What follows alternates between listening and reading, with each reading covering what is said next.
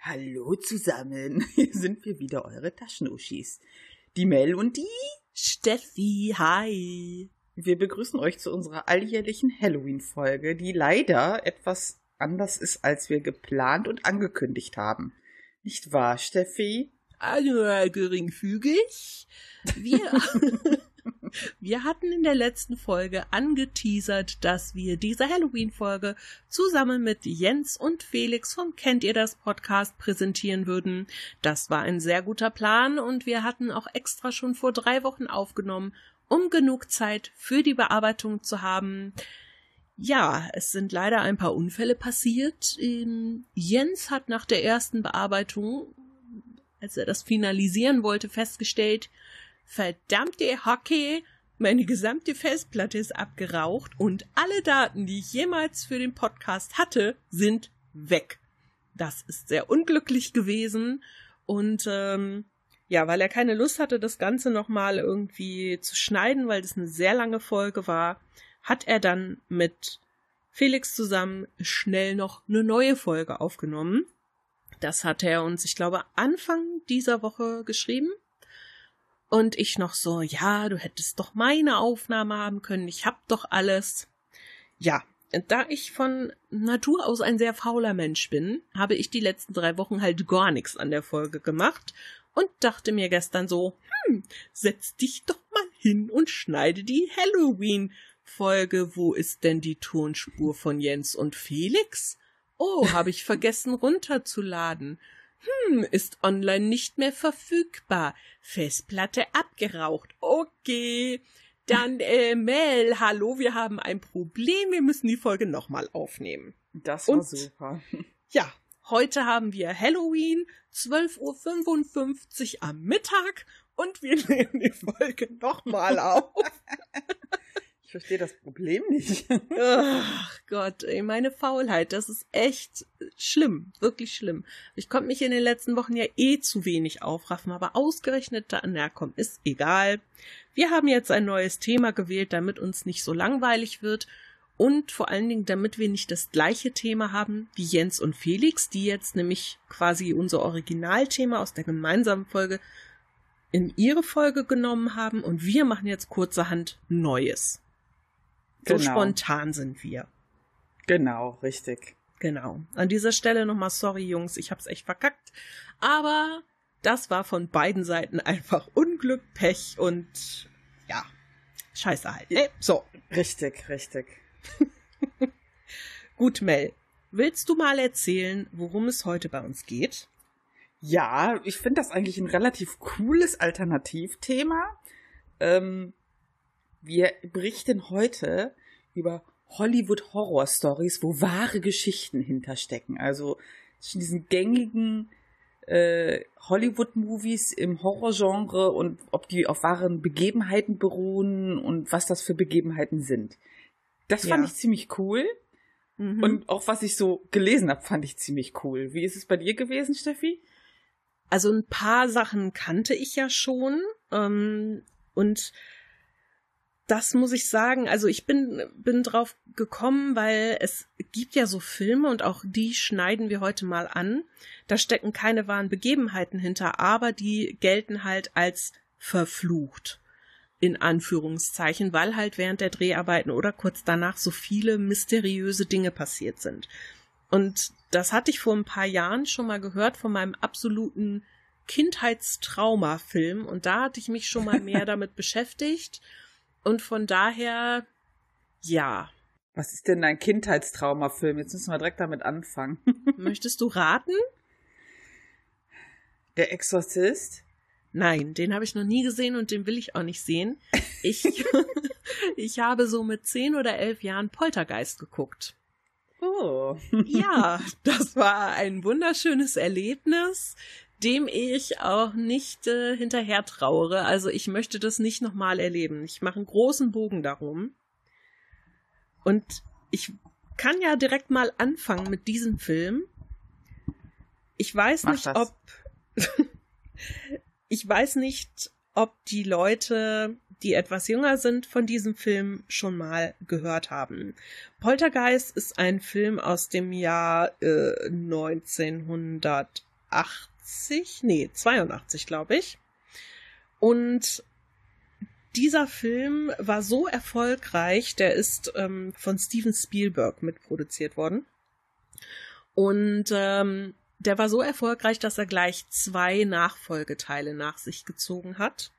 Also Steffi von, wahrscheinlich nicht gesehen hat. Nein, also doch, stimmt gar nicht. Den zweiten tatsächlich habe ich, glaube ich, angefangen zu gucken. Und das hat mich auch weggegruselt. Und ich kann dir ehrlich gesagt nicht sagen, warum ich den überhaupt mal angefangen habe zu gucken. Das, das war einfach, das hat alles wiedergebracht, was früher schon so schlimm war an dem Mist. Mhm. Ja, jedenfalls geht es da um eine Familie, die zieht in ein Haus und dieses Haus wurde leider Gottes auf einem Friedhof erbaut. Und die Geister in diesem Friedhof oder um diesen Friedhof herum sind davon nicht sonderlich erbaut. Und die Familie hat halt eine kleine Tochter, die in dem Film fünf Jahre alt ist und ich glaube, die Schauspielerin, die sie gespielt hat, war sechs, als der erste Film gedreht wurde. Jedenfalls kann die durch den Fernseher mit diesen Geistern kommunizieren. Und der ist einfach so scheiße gruselig, dieser Film. Die kleine Tochter wird dann auch noch äh, entführt irgendwie von diesen Geistern und also es ist ganz grauenvoll. Und dann gibt's noch eine ne Szene im Pool. Oh mein Gott, diese Szene im Pool. Ich weiß nicht mehr genau, wie das dazu kommt, dass die, ich glaube, Teenager-Tochter irgendwie in diesem Pool landet. Auf jeden Fall der Pool im Garten, da brechen dann auf einmal die Wände ein und dann kommen die ganzen Leichen aus dem Boden da reingeschwommen Ach, und ah, das ist einfach so ekelhaft und so widerlich. Naja, also langer Rede, kurzer Sinn. Der Film an sich ist schon ein Schocker. Und dann ist es auch noch so gewesen, dass die Schauspieler beziehungsweise ja nicht nur die Hauptdarsteller, sondern auch alles, was so drumrum war, äh, seltsame Tode gestorben sind und so. Also ich, ich sag mal so, vieles davon halte ich auch für PR, was teilweise Ja. erzählt wird. Also zum Beispiel, während noch die Werbekampagne lief für den Film, haben halt so Crewmitglieder erzählt, dass es so mysteriöse Unfälle gegeben hat während der Dreharbeiten. Ich glaube, das gehört Und- auch dazu, weißt du? Ja, und ganz viele Filmstreifen sollen nur weiß belichtet gewesen sein. Aber es gibt halt auch so Sachen, wo ich mir denke, Leute, das ist schon an sich super creepy. Also die Regisseure, das waren ja zwei, einmal Hooper und Spielberg, die haben am Set echte Menschenknochen verwendet als Requisiten, weil die nämlich günstiger waren als Knochen aus Plastik. Und das Ähm, finde ich okay. schon mal ein bisschen eklig, muss ich ganz ehrlich sagen. Nach dem Kinostart des ersten Films, 82, fünf Monate später, ist die Schauspielerin Dominique Dunn, die hat in dem, in dem Film die Teenager-Tochter Dana gespielt. mhm. Die ist gestorben und zwar wurde sie umgebracht. Die wurde Äh. von ihrem Ex-Freund in ihrer Hauseinfahrt attackiert und so lange gewürgt, bis sie in, in ein Koma gefallen ist. Und dann ungefähr eine Woche später ist sie dann im Krankenhaus gestorben. Das war schon mal so die erste, wo man dachte, hm, okay, das ist jetzt äh, ein bisschen seltsam. Und dann gibt es in Teil 2, Poltergeist 2, zwei Geister. Also es gibt einmal den bösen Geist und den guten Geist und beide Darsteller dieser Geister starben wenig später.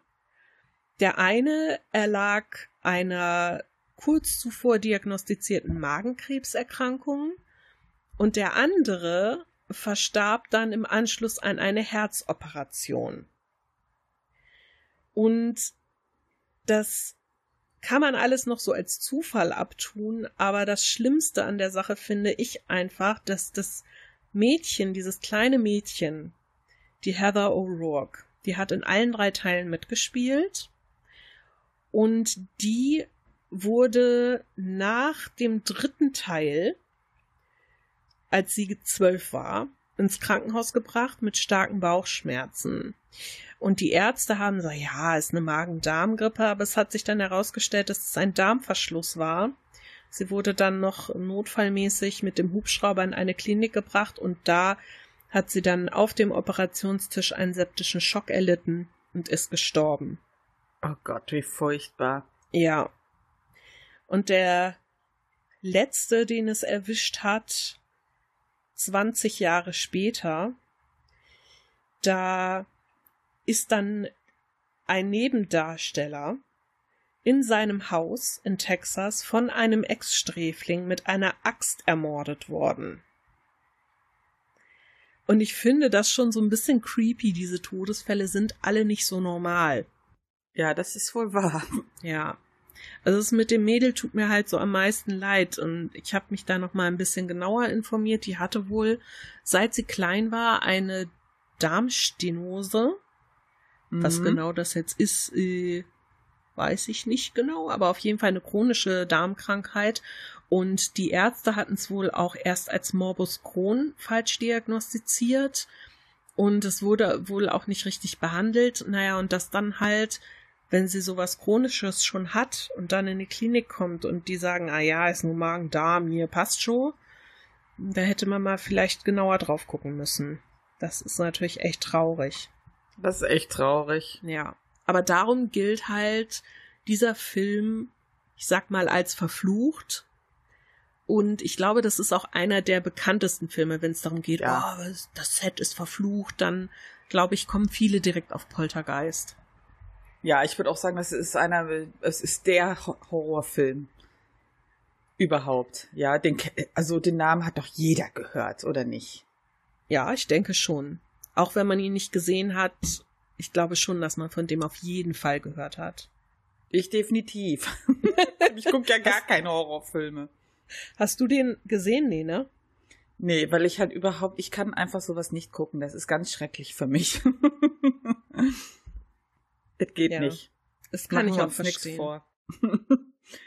Deswegen war die Recherche für mich ja auch so ein bisschen weird, ja, weil ich kannte halt die Filme generell nicht und ähm, fand dann aber ganz spannend, was da für Stories hinter sind. Mhm. Also ich hatte mir auch nur so ein paar Sachen angeguckt und ich finde halt am interessantesten die Story von Amityville. Erstmal habe ich festgestellt, weil wir hatten ja in einer Folge über die hier äh, Bly Manor und äh, Hill House gesprochen. Es gibt unheimlich viele gruseligen Häusern, unheimlich viel. und ähm, das fand ich, glaube ich, so mit am krassesten, weil irgendwie diese Story auf, also man denkt ja, dass die erste Story der Horror ist, aber eigentlich ist es ja das danach folgende. Ja. Ja, also du, du bist auch mit der Geschichte vertraut, ne? Ähm, ja, bin ich. Ähm, nicht so super tief, beziehungsweise es ist schon länger her, dass ich mich damit mal befasst habe, aber ich kenne sie ja. Äh, ja, also ich finde sie halt echt mega gruselig. Also ähm, ich, ich will auch gar nicht auf den Film eingehen, ne? Also äh, Wikipedia äh, einfach mal eingeben. Äh, Amityville, wie heißt der Film genau? The Amityville Horror heißt der, glaube ich. Ich ja, muss genau. nur ganz, ganz kurz was zum Film sagen. Ich wusste gar nicht, dass Ryan Reynolds da mitspielt. ich auch nicht. Das war mir völlig neu, als du mir vorhin gesagt hast, du hast das rausgesucht, dachte ich so, ach, guck mal, und dann so, hä? Ryan Reynolds? Warte, okay. ich muss mal gucken, wie der da aussah. Seltsam, Warte. ich glaube mit Bart. Der wird auch nicht älter. Naja, egal. Ähm, das ist auf jeden Fall eine super interessante Story. Äh, Im Prinzip ist so die Vorgeschichte, dass äh, 1974 ist, hat eine Familie in dem Haus äh, gewohnt und ein, der 23-jährige Sohn des Hauses hatte in einer Nacht äh, alle getötet in dem Haus. Der hat halt nachher ausgesagt, dass eine Stimme ihm befohlen hat, seine Familie zu töten. Der hat seine Eltern getötet, seine Geschwister getötet, einfach alle. Ja, das finde ich schon super krass. Mhm. Mm. Aber die eigentliche äh, Story, die auch zu diesem Film inspiriert hat, sag ich mal, ist halt eine ähm, Familie, die dann ein Jahr später in dieses Haus eingezogen ist. Die haben halt ein günstiges Haus gesucht und die wussten auch, was da in dem Haus passiert ist und haben das aber trotzdem gekauft. Und ähm, die haben nach 28 Tagen bereits das Haus wieder verlassen, sind quasi geflüchtet aus dem Haus und nie wieder zurückgegangen und haben bis zu ihrem Tod, ich sag mal, behauptet oder sind einfach an ihrer Geschichte, bei ihrer Geschichte geblieben, haben gesagt, dieses Haus ist definitiv verflucht und wird von übernatürlichen Kräften heimgesucht. Das ist richtig fies, was die erzählt haben. Ähm, wo ist es denn? Ich suche das mal raus. Das ist halt eine ewig lange Geschichte, ja. Und äh, wir können den Artikel auch gerne verlinken, weil der echt super interessant ist. Der erzählt auch ein bisschen über diese Vorgeschichte von den ähm, Morden in diesem Haus. Also unter anderem haben die Eltern erzählt, dass die haben ein paar Tage dort gewohnt und alle waren die ganze Zeit gereizt, ja. Und die Kinder wären durchgehend gereizt gewesen und hätten halt auch auf dem Bauch geschlafen, was die Kinder dort nie getan haben. Und so hat man die Leichen von den Morden, also die Kinder, so hat man die damals gefunden. Und die Kinder von denen haben nie auf dem Bauch geschlafen und auf einmal taten sie es. Das finde ich schon ziemlich weird, ja. muss ich zugeben. Und ähm, ist, warte, wo hatte ich das gelesen? Der Vater ist jede Nacht zwischen drei und drei Uhr fünfzehn aufgewacht und später hat er erfahren, dass genau in dem Zeitraum diese Morde passiert sind. Hm. Der kriegt direkt eine Gänsehaut. Das werde ich nachher noch mal bei einer anderen Sache wieder aufgreifen, denn sowas passiert anscheinend öfter. Ja, das ist echt fies. Und äh, Hinzu kam, sie hätten halt festgestellt, dass in dem Haus manche Stellen nie richtig warm geworden sind. Also egal wie viel die geheizt haben und wie viel Feuer die im Kamin nachgelegt haben, es wäre immer irgendwie kühl gewesen an einigen Stellen. Mm. Und sie hätten immer so komische Fliegenschwärme im Haus beobachtet, selbst im Winter. Und im Winter hast du ja eigentlich gar keine Fliegen. Ja, das ist halt einfach nicht die Jahreszeit für die.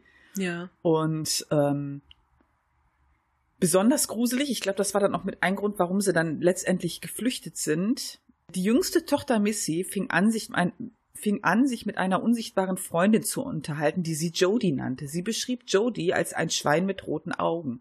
George, also der Vater, soll dieses Schwein später auch gesehen haben und er habe Spuren eines Schweins im Schnee ge gesehen. Ähm. Mutter Katie soll von schrecklichen Albträumen geplagt worden sein. Des Weiteren soll es einen mysteriösen versteckten Raum mit roten Wänden und unerklärlichen Bissspuren und grünen Schleim gegeben haben. Grüner Schleim. Ja, ich musste also da diese.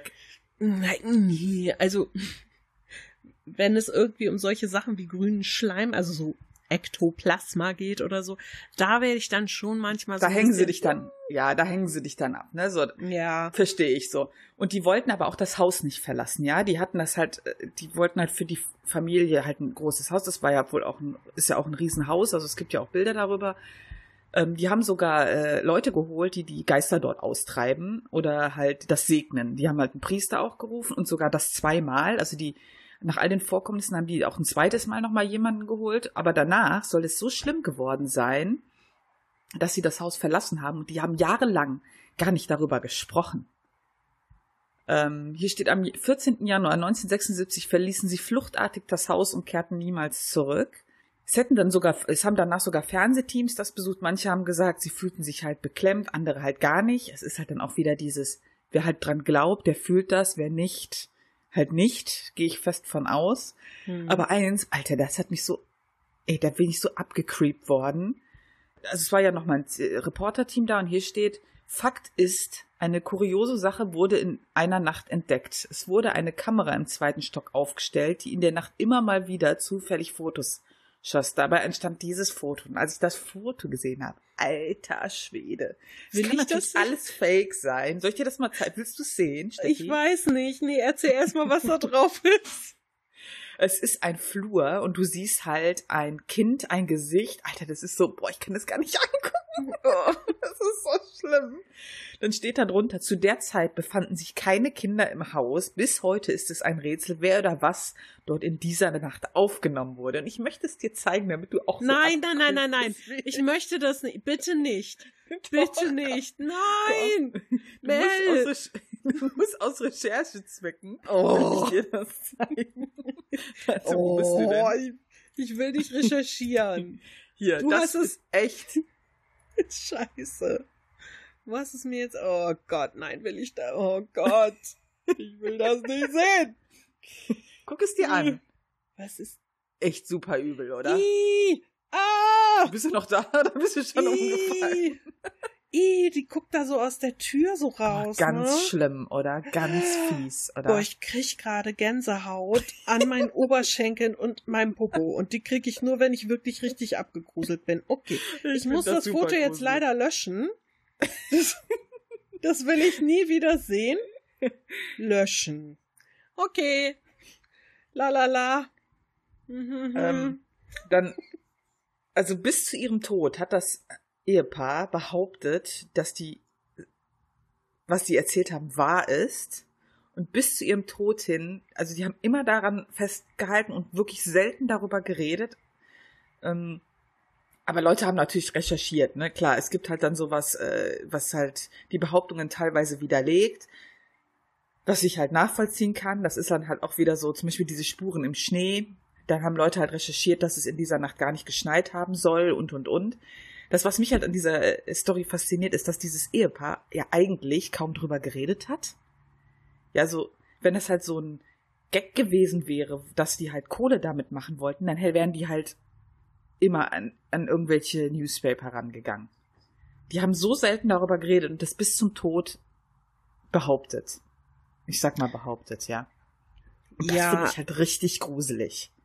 Also, ich frag mich dann ja immer gleich, okay, ähm, es ist halt immer so die eine Sache, wenn man jetzt sagt, okay, ich kaufe dieses Haus, auch wenn ich weiß, was da passiert ist und so, ähm, kann ich total gut nachvollziehen, dass man auch dann selber mal als Käufer vorher recherchiert. So.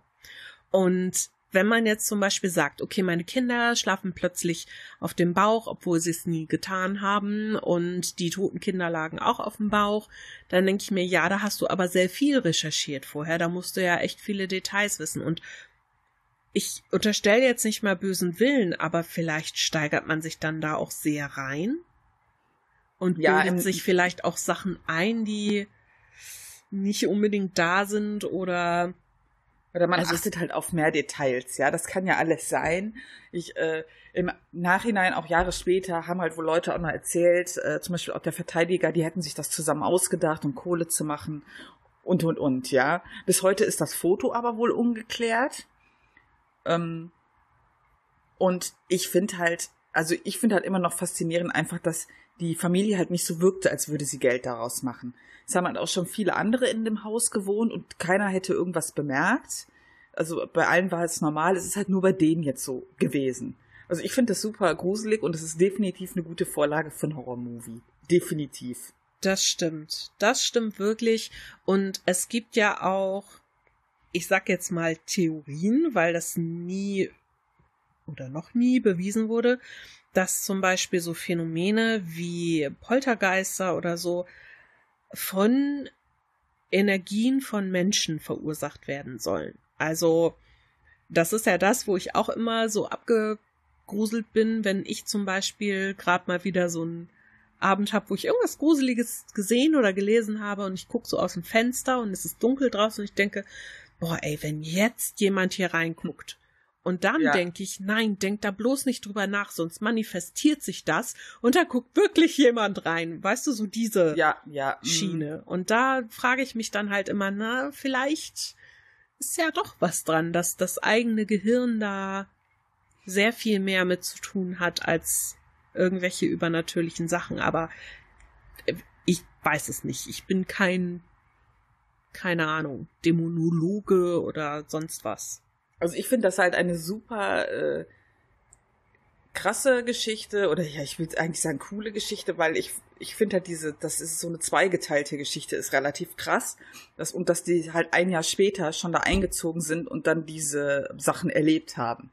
Mhm. Ja, ähm, das finde ich halt äh, so faszinierend, dass ja nicht die erste Story der Horror ist, wo der Sohn behauptet, er hätte Stimmen gehört, die ihn dazu aufgefordert haben, sondern die zweite Geschichte ist eigentlich die Horrorgeschichte. Und ich so gedacht habe, hm, okay. Ja, das stimmt wohl. Ja, auf jeden Fall äh, gruselig, vor allem mit dem Bild. Deswegen müssen wir unbedingt einen Artikel in die Show Notes verlinken. ja, ich wollte gerade sagen, also ich äh, werde auf keinen Fall irgendein Bild verlinken. Wer sich das angucken will, der kann auf den Link zum Artikel gehen. Ich werde das nicht tun. Ich, ich guck mir das nie wieder an. Das ist echt eklig. bah. Ekelhaft. Ja, du hast doch noch eine Geschichte mitgebracht, ne? Ja. Du hast ja vorhin schon bei meinem Film, der mich als Kind negativ beeinflusst hat, sagen wir es mal so, den Exorzisten erwähnt. Mhm. Der Exorzist ist ein Film aus den äh, 70ern und da geht es um ein Mädchen, das vom Teufel besessen ist oder sein soll oder was auch immer und ein Priester soll den halt austreiben. So. Und der ist wohl damals so schlimm gewesen für die Leute, die den im Kino gesehen haben, dass ganz viele Kinobesucher immer wieder während der Vorführung vor Angst in Ohnmacht fielen. Ach du Scheiße. Ja, da sind sogar Notärzte vorsorglich zu Vorstellungen beordert worden, damit sie dann sofort medizinisch eingreifen konnten. Und das finde ich schon super krass. Aber hinter den Kulissen soll es wohl auch so ein bisschen seltsam zugegangen sein. Und zwar ist die Hauptdarstellerin Linda Blair.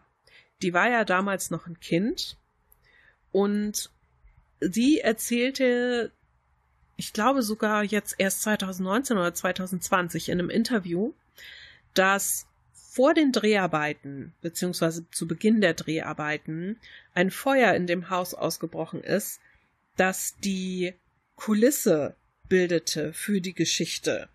Okay.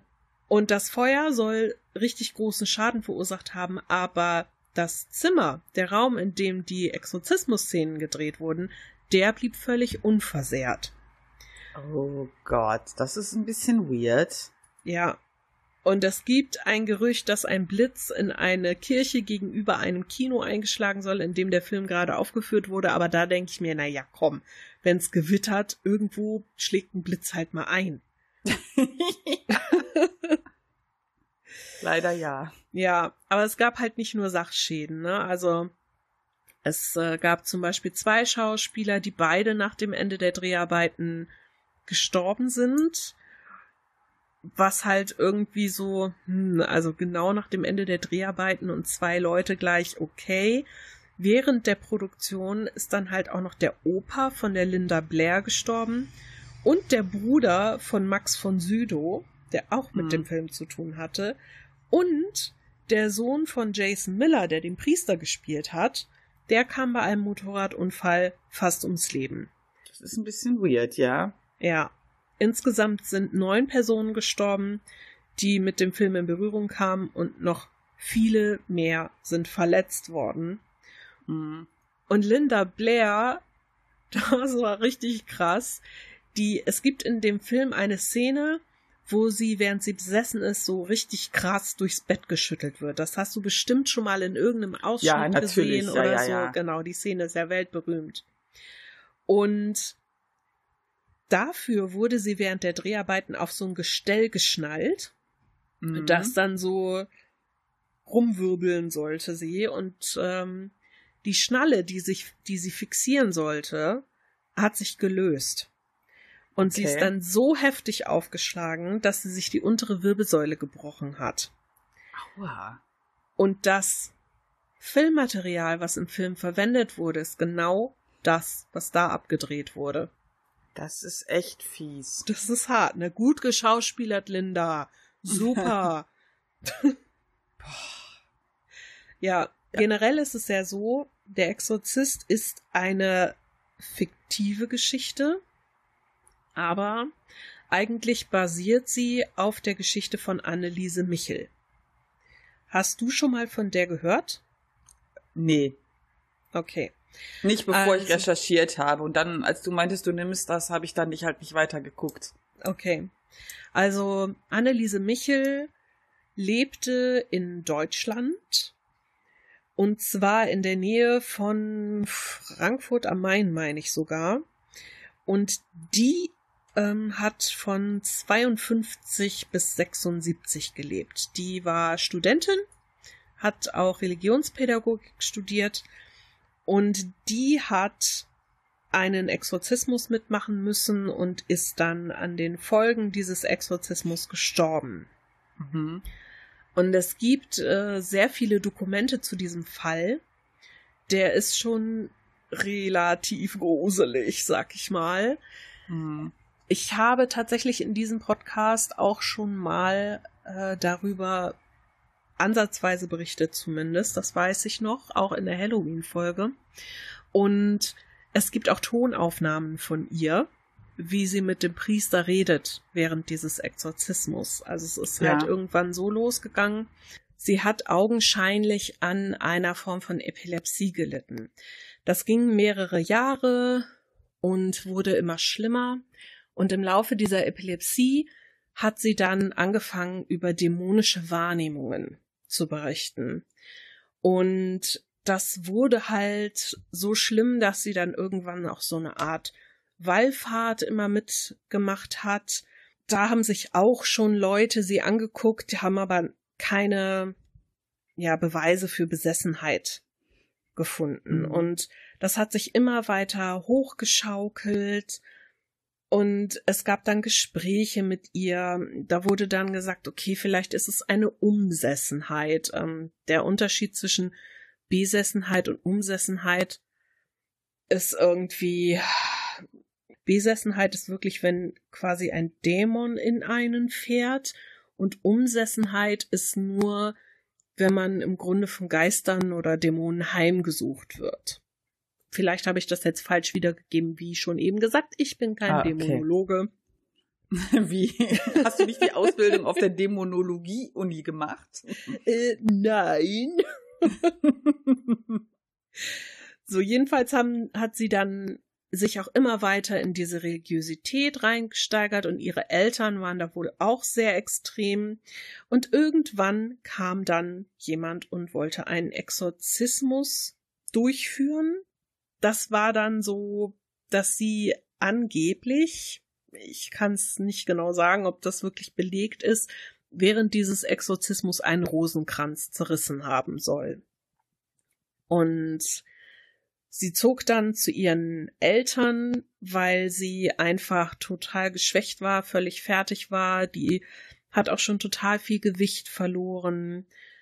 Und ihr Geisteszustand war dann auch immer schlechter, nachdem man nochmal einen kleinen Exorzismus an ihr durchgeführt hat. Da war es dann auch so weit, dass sie kaum noch geschlafen hat. Sie musste sich ständig bewegen. Sie hat immer geschrien, ähm, getobt. Sie hat nichts mehr gegessen, hat aber Insekten gegessen und Urin getrunken. Äh. Ja, und das war dann einfach so der Zeitpunkt, wo die wohl irgendwann gesagt haben, ja komm, wir machen jetzt einen großen Exorzismus. Und bei den großen Exorzismus ähm, wurde halt dann, ich glaube, 67 Sitzungen an Ach, ihr vorgenommen. Ja. Und da wurde dann auch ein Tonbandgerät immer mitlaufen gelassen. Und aus diesen Aufzeichnungen, da gibt es auch immer noch welche bei YouTube zum Beispiel, kann man sich die anhören. Und es gibt ganz, ganz viele Podcasts, die sich mit dieser Geschichte schon befasst haben. Darum kenne ich die auch schon relativ gut. Und in einigen wurden diese Aufzeichnungen auch abgespielt. Und alter Verwalter. Das Echt so klingt- krass. das klingt so scheiße gruselig. Ich kann mal was raussuchen und dann verlinke ich euch das, wenn ihr da reinhören wollt. Die klingt wirklich ganz, ganz schlimm. Also da könnte man nicht glauben, dass das ein ja, junges Mädchen, eine junge Frau ist, die tatsächlich ja mitten im Leben steht. Es hört sich an, als hätte jemand, ich weiß nicht, monatelang nicht mehr gesprochen und hätte seine Stimme gar nicht mehr unter Kontrolle oder als hätte jemand monatelang nur geschrien, geschrien und seine Stimmbänder dadurch ja in den Arsch gebracht, sag ich mal. Das ist wirklich schlimm. Echt krass. Ja, ich ja. muss mir das dann wohl mal anhören. ja. Und äh, da haben dann die Exorzisten gesagt, ja, das müssen also Dämonen sein. Und tatsächlich haben sie diese Dämonen auch benannt. Und zwar der Dämon Lucifer und die menschlichen Dämonen Judas, Nero, Kain, Hitler und Valentin Fleischmann. Der okay. Valentin Fleischmann? Ach so. Ja, Valentin Fleischmann ist ein Priester. Der war im 16. Jahrhundert äh, tätig und soll vier Kinder gehabt haben und Totschläger gewesen sein. Also von daher geht der schon als so ein bisschen dämonisch äh, durch, mhm. aber ja, nun ja. Also jedenfalls wurde das Ganze wirklich so schlimm, dass die Anneliese Michel irgendwann gesagt hat, Stimmen hätten ihr das Essen verboten und sie hat dann gar nichts mehr gegessen, also wirklich überhaupt nichts mehr. Dann Krass. hat sie stundenlang einfach nur auf dem Boden gekniet oder den Kopf auf den Boden äh, geschlagen. Und ja, dann irgendwann ist sie wirklich an Unterernährung gestorben. Also sie wurde wirklich in den letzten Wochen ihres Lebens wurde sie ans Bett gefesselt, weil Krass. die Leute gesagt haben, komm, wir müssen verhindern, dass sie sich weiter wehtut. Ähm, sie hatte offene Druckgeschwüre an den Knien, von diesen langen Knien. Und Ach, es ist unglaublich einfach, was, was da passiert ist. Sie hat wirklich, ist dann gestorben, weil sie einfach so abgemagert war. Dann bei der Obduktion wurde noch eine Lungenentzündung festgestellt. Ja, also sie hat am Ende bei einer Körpergröße von 1,66 noch 31 Kilo gewogen. Boah. Und krass. Was mich so so fertig macht an diesem an diesem ganzen ist, dass bei dieser Verschlechterung eigentlich nicht nie mal gesagt wurde, komm, wir bringen sie jetzt mal ins Krankenhaus oder so, mhm. sondern dass wirklich immer weiter auf diesen exorzistischen Sitzungen bestanden wurde. Und dass das einfach immer weiter gemacht wurde. Das ist schlimm, ne? Eigentlich klingt das nach einer ganz schweren Psychose. Ja, das finde ich nämlich mhm. auch. Also es wurden wohl auch bei der Obduktion Veränderungen irgendwie im Hirn an den Schläfenlappen festgestellt, aber das konnte halt nicht als Beweis für irgendeine Epilepsie herhalten. Mhm. Aber es kann natürlich sein, dass sie ähm, eine Epilepsie hatte oder irgendwie eine Stoffwechselstörung im Hirn. Und ich meine, ich sag mal so, 50er bis 70er Jahre, da war jetzt die Medizin auch noch nicht so weit, dass die alles so relativ gut wie heute erklären können, ne? Mhm. Aber ein Exorzismus vor eine psychische oder Nervenerkrankung zu stellen, das finde ich schon sehr hart. Und vor allen Dingen über das so eine lange krass. Zeit. Ja, definitiv.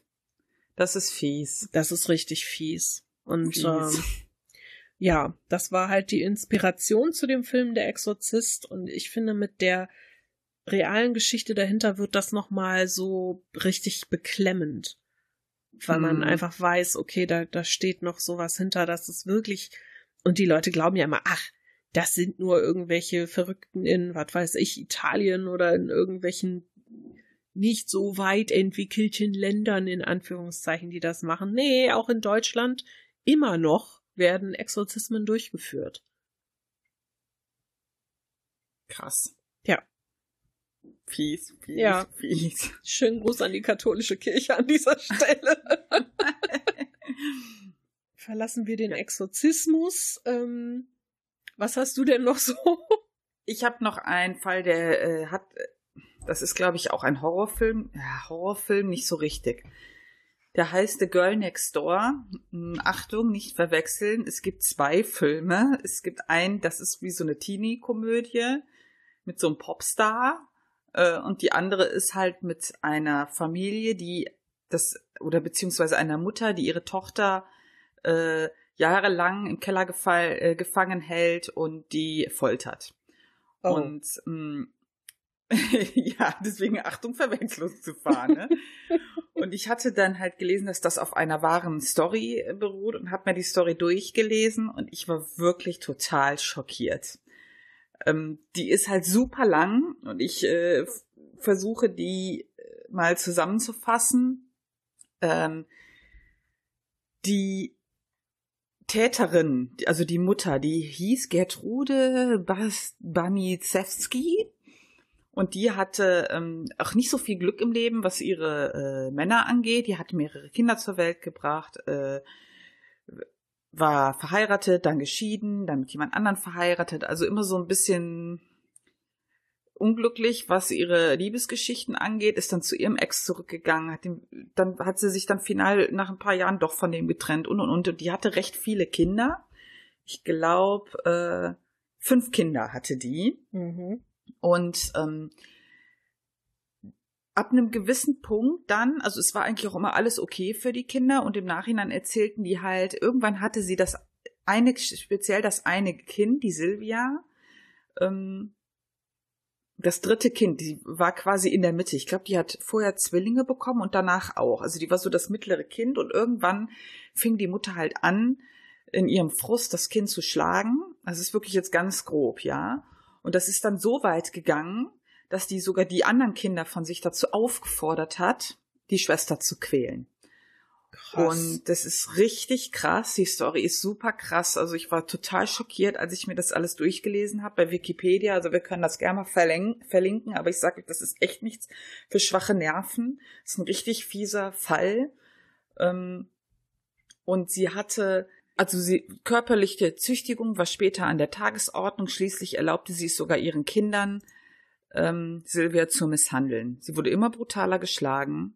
Ähm, und das waren dann so Vorwürfe. Dann wurde ihr vorgeworfen, sie hat ihrer Schwester irgendeinen Sportdress geklaut und dann hat man wieder einen Grund gehabt, sie zu prügeln. Äh, die, die, hat, die haben sie, so, sie sogar von der Schule ferngehalten.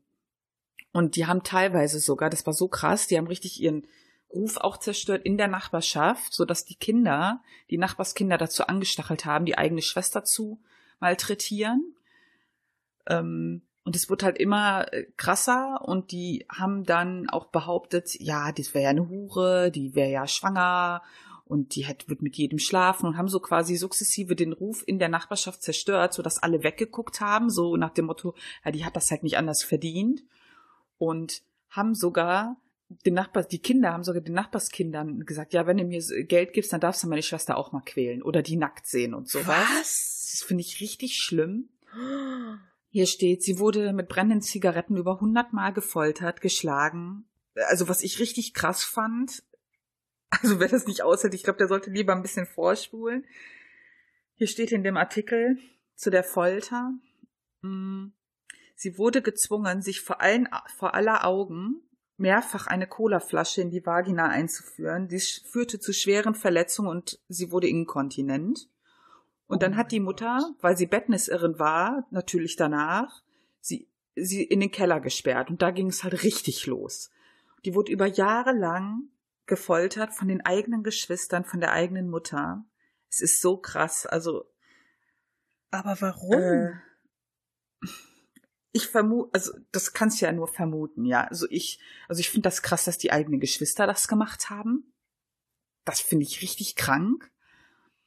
Und ich vermute einfach, das steht auch in dem Wiki-Artikel, die fing an, Frauen als ihr Feindbild zu sehen, ja, die ähm, wurde halt immer sitzen gelassen von Männern und enttäuscht und dann fing die irgendwann an, Frauen als Feindbild zu sehen, hat das total auf ihre Tochter übertragen.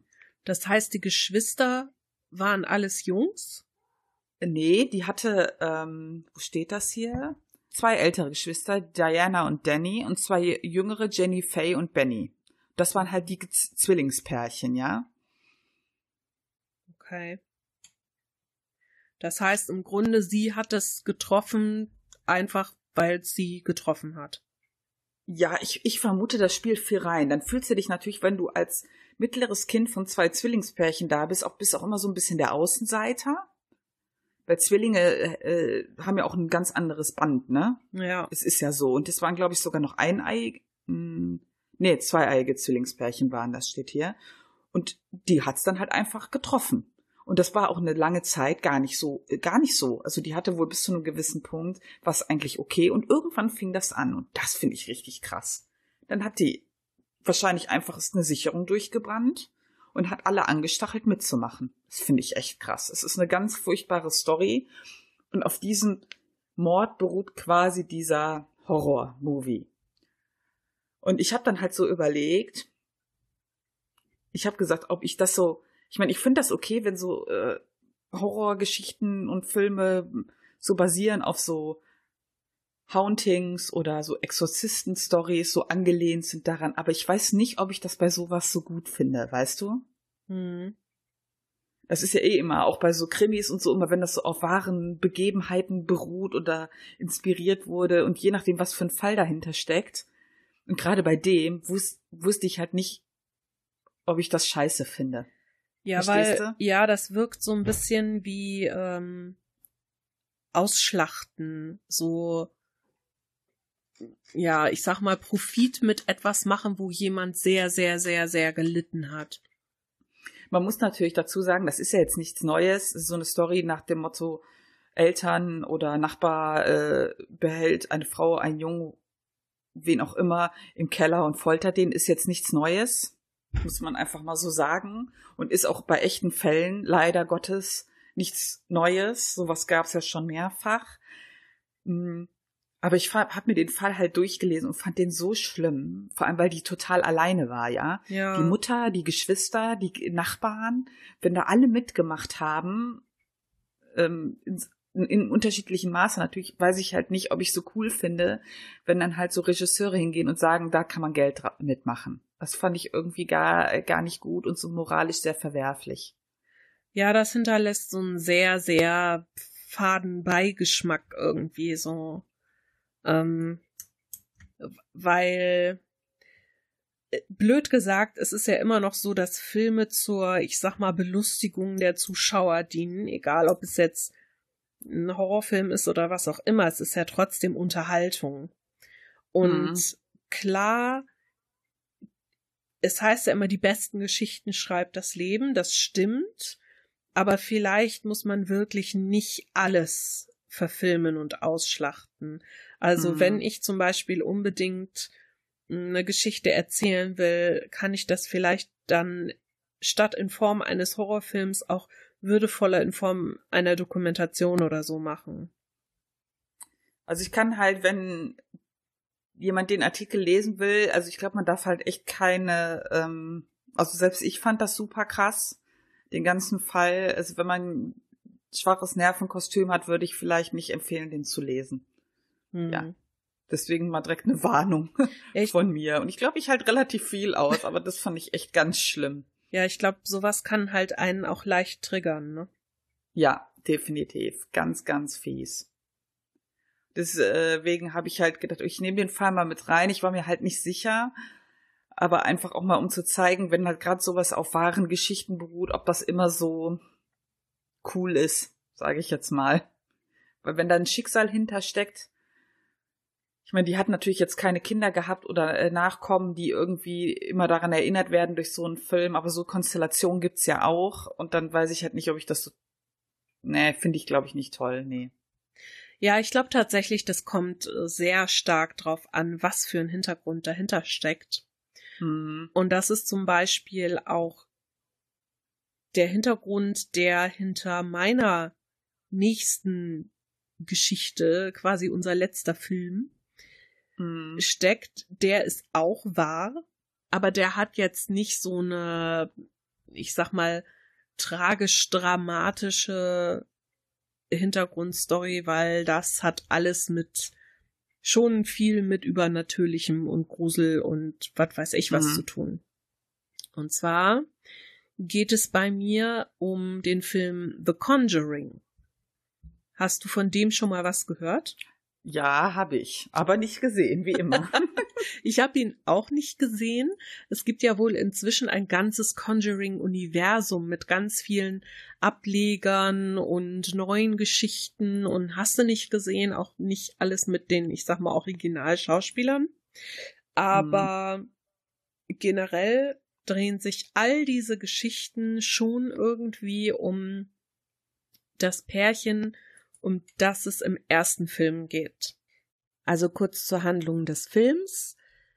Das Ehepaar Perrin mit den Kindern zusammen, also die komplette Familie, kauft ein Haus in Connecticut und dort ziehen sie ein und nach kurzer Zeit passieren dort äh, sehr merkwürdige Dinge, weshalb sie dann dieses schon als Geisterjäger bekannte Ehepaar Warren kontaktieren und die sollen dann bei denen einziehen und halt gucken, was da so los ist. Es geht halt eben los, dass ja kleine Dinge im Haus passieren, die sich immer mehr steigern. Also die Kinder werden wohl von mehreren Geistern terrorisiert. Äh, der Hund, der sich nie ins Haus traute, wird tot im Garten gefunden. Ähm, es sollen irgendwie Tote im Haus eingemauert sein und ja, nachher tritt auch noch eine Hexe auf den Plan, die, und jetzt nagel mich nicht drauf fest, wie es ausgesprochen wird, Bathsheba Sherman, die dort gewohnt haben soll, die ihr Baby wohl in der ersten Woche seines Lebens dem Teufel geopfert haben soll und sich dann im Jahr 1863 selbst nachts um drei Uhr sieben das Leben genommen haben soll. Und ich habe auf Stern einen interessanten Artikel gefunden, der die Hintergrundgeschichte und den Film selbst so ein bisschen streift, aber so hauptsächlich die Hintergrundgeschichte erzählt, die dieser ganzen Sache zugrunde liegt. Und ich würde daraus gerne mal ein bisschen was vorlesen, weil ich finde, dass dieser Artikel sehr gut geschrieben ist und auch ganz gut wiedergibt, äh, was so meine Gedanken zu der ganzen Sache sind. Also, man würde ja meinen, dass die Menschen sich ein bisschen einlesen, bevor sie ein gruselig aussehendes, alleinstehendes Haus irgendwo auf dem Land kaufen, aber gut, da ist vielleicht jeder anders. Danach passieren noch jede Menge gruselige Sachen. Jemand wird von Bathsheba besessen, Leute versuchen ihre eigenen Kinder umzubringen, man versucht sich an Exorzismus und am Ende, als alles wieder gut ist, stellen die Warrens ein kleines Andenken aus dem Haus in ihr eigenes Geistermuseum, wie man das eben so macht während man jetzt denken oder hoffen könnte, dass es sich hierbei um eine erstunkene und erlogene Hollywood-Geschichte handelt, die sich ein paar Drehbuchschreiber nach einem oder zwei Joints zu viel am Küchentisch ausgedacht haben, ist der Ursprung leider viel realer. Denn die Familie Perrin gab es wirklich. Das Haus auch. Bathsheba Sherman auch und die Geisterjäger Ed und Lorraine Warren sowieso. Auf ihren Fällen basiert übrigens auch der Rest der Conjuring-Reihe. Tja, somit haben wir die Ausgangssituation und ähm, es ist halt so, dass die wahre Geschichte dahinter so ist, dass die Familie Perrin tatsächlich dieses Haus gekauft hat, und zwar im Jahr 1970. Und damals soll es auch so gewesen sein, dass die Tochter Andrea, die das Ganze später auch noch öfter erzählt hat, ähm, schon nach fünf Minuten ihren ersten Geist gesehen haben will. Und zwar beim Kartontragen, während sie so durch die Räume ist, hat sie wohl in einem Raum einen Mann mit altertümlicher oder ältlicher Kleidung gesehen. Und der hat wohl dem Vormieter, der aus irgendwelchen Gründen da noch drin war, beim Auszug zugeguckt. Sie hat ihn gegrüßt, er hat nicht reagiert und die anderen Kinder sollen den wohl auch gesehen haben und die Kleinste soll nachher gesagt haben, der Mann aus dem Esszimmer ist gerade einfach so verschwunden. In den ersten Nächten war es dann wohl auch so, dass eine der kleinen Schwestern immer gesagt hat, sie müsse bei einer ihrer anderen Schwestern schlafen, weil sie nämlich immer Stimmen nachts hört, die ihr sagen, dass in den Wänden sieben tote Soldaten vergraben bzw. eingemauert sind. Oha. Ja, das dachten sich die Parents wohl auch. Auf jeden Fall haben sie irgendwann angefangen zu recherchieren und dann auch rausgefunden, dass diese Bathsheba Sherman da gewohnt hat und dass sie der Hexerei beschuldigt wurde. Das ging wohl nie vors Gericht, aber es soll wohl in ihrer Obhut ein Säugling gestorben sein und bei der Obduktion später hat sich wohl rausgestellt, dass da eine Nadel im Schädelknochen gefunden wurde. Und das Ganze hat dann dafür gesorgt, dass die gute Frau von der Gemeinschaft, Gesellschaft dort nicht mehr so angesehen wurde und ein ziemlich erbärmliches Leben führte, bis sie dann im Alter von 70 Jahren ungefähr gestorben ist. Die Vorkommnisse sind dann halt noch weitergegangen, also es war dann halt so, dass so kleine Dinge passierten wie der Besen stand plötzlich woanders oder man hat kratzende Geräusche aus der Küche gehört oder es waren halt plötzlich irgendwo so kleine Erdhäufchen auf dem frisch gefegten Boden und halt solche Sachen. Aber irgendwann ist wohl die Bathsheba auf den Plan getreten und die Andrea hat dann wohl gesagt, sie sah sich selbst als Herrin des Hauses und hasste meine Mutter dafür, dass sie ihr in dieser Rolle Konkurrenz machte. Und das war dann wohl auch der Zeitpunkt, an dem sie dann diese Warrens dazu geholt haben. Ähm, die haben auch nie dort gewohnt, anders als im Film. Die sind halt über mehrere Monate gekommen und haben Messungen gemacht und ja, es gab auch keinen Exorzismus, wie es im Film am Ende wohl einen gibt, sondern es gab wohl eine Seance. Und diese Seance soll wohl sehr, ja, schief gegangen sein. Und die Mutter, die war halt so, die wurde halt immer mehr von dem Geist, ja, angeblich nicht besessen, sondern unterdrückt und veränderte sich halt über einen langen Zeitraum, begann altertümliche Klamotten anzuziehen und Sprache zu benutzen, und die Tochter sagt, es fühlte sich an, als würde sie uns entgleiten, während sie sich völlig in der Geschichte des Hauses verlor. Diese Seance, die dann gemacht wurde, da sagt die Andrea, ich glaube eigentlich nicht an Dämonen, aber das Medium lud an diesem Abend etwas in unser Haus ein, das meine Mutter angriff. Ich sah mit eigenen Augen, dass dort etwas war. Es sprach durch sie. Sie sprach eine Sprache, die es auf diesem Planeten nicht gibt. Es hob sie mit ihrem Stuhl an und ließ sie sich auf einmal in einen so kleinen Ball zusammenkrümmen, dass man eigentlich Knochen hätte brechen hören müssen. Nicht nur sie hat das angeblich alles gesehen, sondern auch alle weiteren Personen, die die Warrens mitgebracht hatten. Und ähm, ja, dann hat wohl der Vater die Warrens gebeten, das Haus zu verlassen.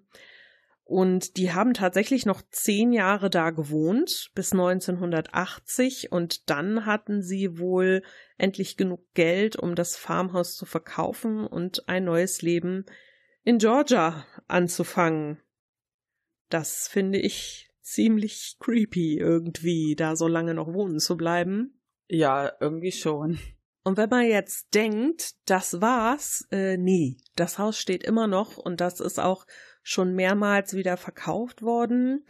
Und äh, es gibt eine Serie in den USA, die heißt Ghost Adventures. Und der Moderator ist der Zach Baggins und sein Team, die sind dann halt irgendwann mal von den Leuten, denen das Haus wohl gerade oder damals gehörte, eingeladen worden, weil sie Lichtstrahlen sahen, wo keine Lichter sein durften. Da sind sie dann hin und wollten dann da eine Folge drehen, die an Halloween im US-Fernsehen laufen soll und sein ganzes Team sei von einer unerklärlichen Krankheit heimgesucht worden. Bergen hat dann in einem Interview gesagt, ich wurde sehr krank und blieb es etwa drei Wochen lang. Ich war nicht ich selbst. Ich glaube wirklich, dass das Haus mich krank gemacht hat. Ich hatte Angst und Panikzustände, die ich so nicht kannte. Und eine krasse Übelkeit. Ich sah auch nicht wie ich selbst aus. Ich fühlte mich nicht wie ich selbst. Und ich wollte niemanden sehen. Ich war noch nie besessen, aber es fühlte sich an, als würde etwas das Leben aus mir heraussaugen. Und sehr schön finde ich den letzten Absatz. Jetzt kann man natürlich behaupten, dass Bergen und seine Crew während ihres Trips einfach nicht genug geschlafen und nicht besonders gesund ges gegessen haben und das daraus resultierende Unwohlsein nutzen, um ihre neue Folge zu bewerben. Aber eines scheint klar. Das Haus in Connecticut hat eine sehr mysteriöse und extrem bewegte Geschichte. Ach du Scheiße. Würdest du, wenn du Journalist wärst oder irgendwie was damit zu tun hättest, in so ein verfluchtes Haus reingehen oder da irgendwie übernachten? Oh, übernachten auf gar keinen Fall. Also reingehen würde ich wahrscheinlich schon, aber ich glaube, ich würde da definitiv nicht übernachten. Ich finde halt, wenn es dunkel wird, dann ist das Ganze nochmal eine ganz andere Geschichte. Ja. Ja, richtig. Und das finde ich halt auch das Interessante dabei, denn es ist auch bei dieser Geschichte so, dass dann Leute nachts immer um diese Uhrzeit sieben nach drei, wo sie gestorben sein soll, aufwachen oder Uhren stehen bleiben zu der Zeit. Und es heißt ja immer, Geisterstunde wäre Mitternacht, zumindest so in unseren Gefilden, aber das stimmt eigentlich überhaupt nicht. Die Geisterstunde ist eigentlich nachts zwischen drei und vier Uhr.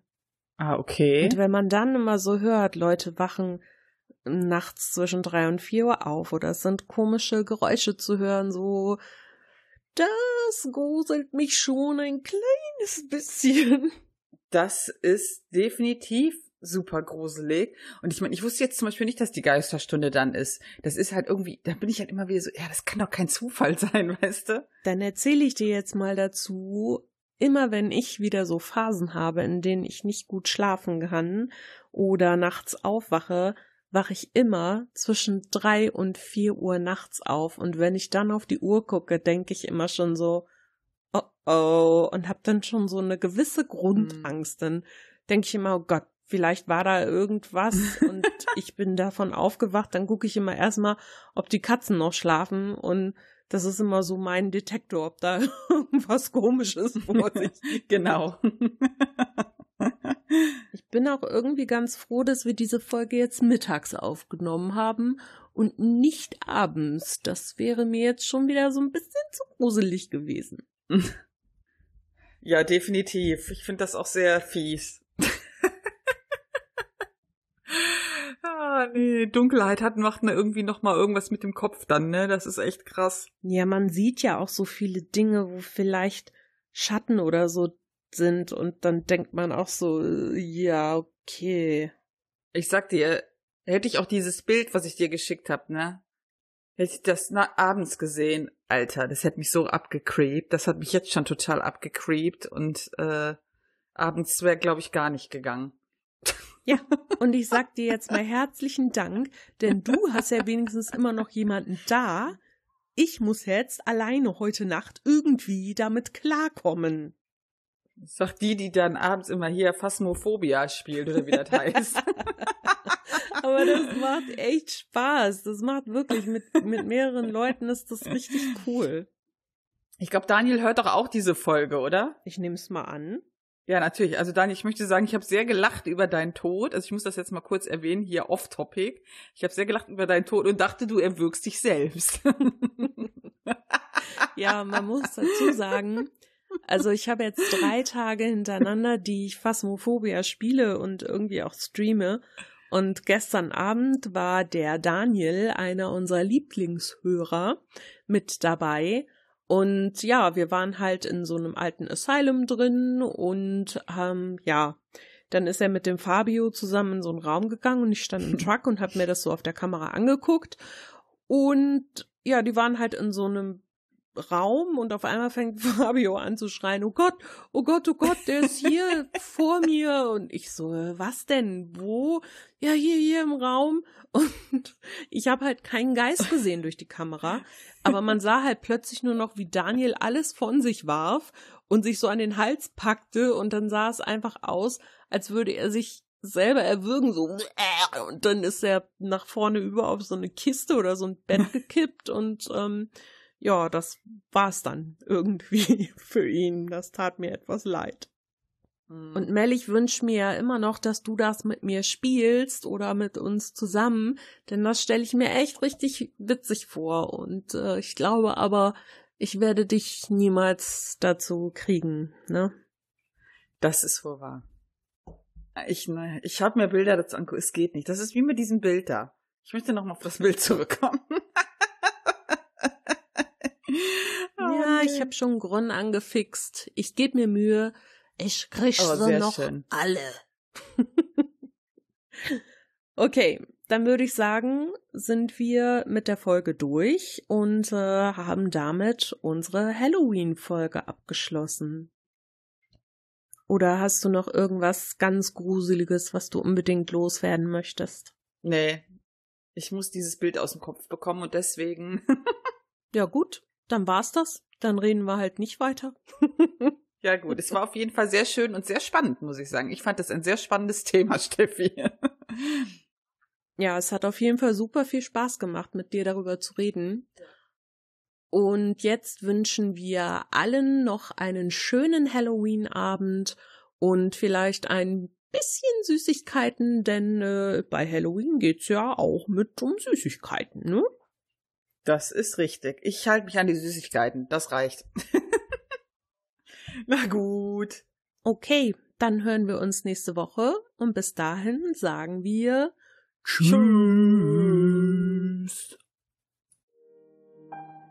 Wenn euch dieser Podcast gefällt und ihr gerne mit uns interagieren oder in Kontakt treten möchtet, dann findet ihr uns auf allen gängigen Social Media Plattformen sowie unter unserer E-Mail-Adresse feedback at taschenuschis.de.